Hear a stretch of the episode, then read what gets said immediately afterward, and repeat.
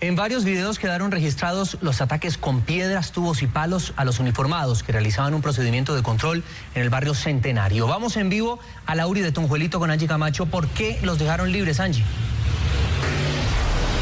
Buenas noches. Mire, lo primero que hay que señalar es que las autoridades acusan a estas siete personas de los delitos de lesiones personales y agresión contra funcionario público. Ahora bien, la Fiscalía decide dejarlos en libertad porque por el momento considera que no se reúnen las condiciones para hacer una imputación de cargos. Ellos siguen vinculados al proceso mientras el ente acusador se da la tarea de recaudar más pruebas, como por ejemplo testimonio de los policías que habrían sido agredidos, igualmente videos de cámaras de seguridad. Por el momento, ellos van a su casa, pero tendrán que asistir al llamado de las autoridades. Está la historia.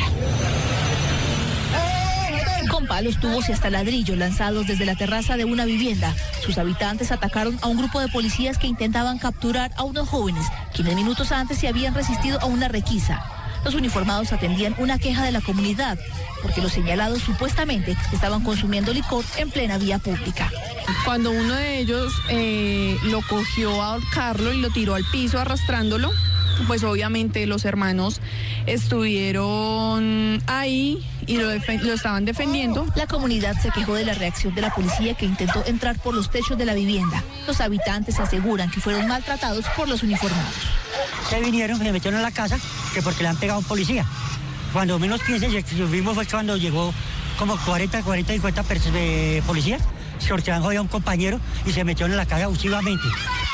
Todos se alborotaron porque le habían pegado al muchacho su bolillazo, ¿sí? Y entonces mm, yo vine y les avisé.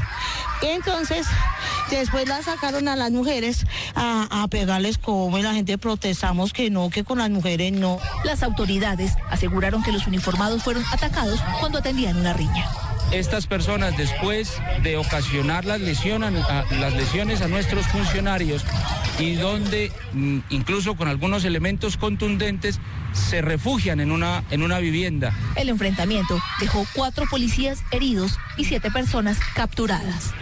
Los habitantes de la casa le dijeron a Noticias Caracol hoy muy temprano que las autoridades nunca les mostraron la orden donde señalaban que podían entrar a hacer las capturas. Incluso dijeron que ellos están dispuestos, por supuesto, a responder y, y dijeron también que la agresión provino de parte y parte. Información desde el sur de Bogotá, Angie Camacho. Noticias Caracol.